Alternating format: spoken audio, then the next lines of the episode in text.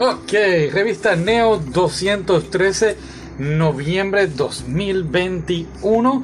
Y voy a mezclar esta revista con las noticias de esta semana, noviembre 14. ¿Y por qué lo voy a hacer? No sé, pero espero que quede bien. Así que ustedes van a fingir que les va a gustar. En la portada tenemos a el anime Aria y la animación. Es un anime, pues trata de los humanos, pues por decirlo así, no lo he visto, esto es lo que leí en la reseña. Los humanos pues se apoderan de este planeta y se parece un poco a Venecia.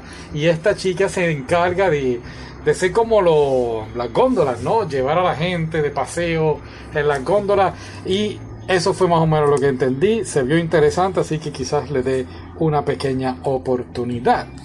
Así que de ahí en la revista también hablan. Y me gustó mucho esto. Hablaron del juego del calamar. Y todo se ha visto en más de 90 países. Netflix hizo algo aquí fantástico. Sí, desde que lo vi. Es más, no lo había visto. Vi los anuncios y lo primero que pensé fue en, la batalla real o Battle Royale, un, manga que también se hizo a, serie de televisión en Japón. Eh, y fue lo primero que pensé. En Estados Unidos rápido lo compararon con Hunger Games, los Juegos del Hambre y es más de lo mismo. Es una historia, creo que dentro de todo, bastante original porque trae la cultura coreana. Eh, pero, pues, quizás a la gente le guste la sangre y la violencia y todo eso. Eh, a mí, honestamente, sí me gusta todo eso. Está mal. Pero como que llegó un momento en la serie que sentí que no, no trabajó para mí. Hubo cosas que no, no tenían sentido. Y pues no vamos a hablar de eso. Sí, una serie muy buena. Eh, un, mensaje. El mensaje que trataron de proyectar, creo que fallaron honestamente en proyectar el mensaje de, que no todos somos iguales. El hombre, al final, todo lo hizo por su madre y por su hija y honestamente fracasó en eso. Tanto, ok, la madre pues entendemos qué pasó, pero con la hija pues, pues no sé, le interesó otra cosa más que la hija y eso a mí me molestó bastante. No, no me gustó el final, honestamente. Pero sí traen una muy muy buena reseña de eso. Ok. en la revista también mencionan, y lo voy a buscar aquí rapidito, mientras estoy hablando contigo. Y sabes qué? No sé dónde lo puse, tengo que ir otra vez a la revista. Tienen a este caballero que hizo un libro también que trata de comidas uh, japonesas, trayéndolas aquí en arroz y habichuelas, como decimos en Puerto Rico. Aquí está, ya lo encontré.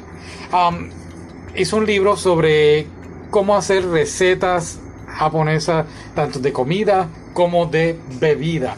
Y, es algo difícil porque cada quien tiene su propio estilo, pero me gustó eh, la forma en que lo hizo, habló de cómo hacer los, deditos de pescado, eh, que se, también se a hacer como en sushi. Eso me gustó porque honestamente pues no todo el mundo puede comer sushi, no todo el mundo le gusta la idea de comer pues supuestamente pescado crudo. Así que pues friera el pescado y eso fue lo que él hizo aquí y quedó una receta bastante original. Tienen una malteada de vainilla con fresa, se ve deliciosa aquí, de verdad Creo que la voy a postear después en la página.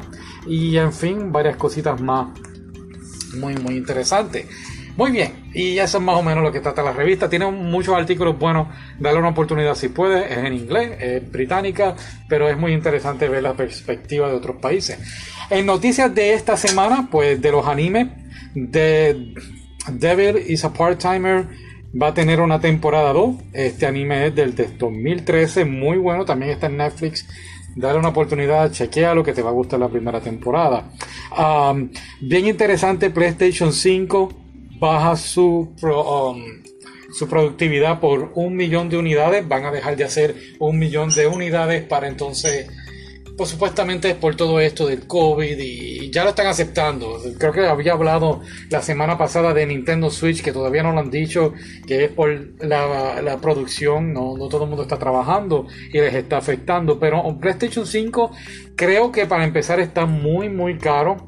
Las ventas están demasiadas y, el mismo público se ha dado cuenta de que el mismo juego que quizás te venden en PlayStation 5 lo vas a tener en Steam y mucho más barato. Sí, PlayStation tiene alguna, algunos videojuegos exclusivos, pero, pero la competencia se está poniendo difícil. Y hablando de competencia, Steam eh, va a lanzar su propio ah, consola portátil para febrero de 2022.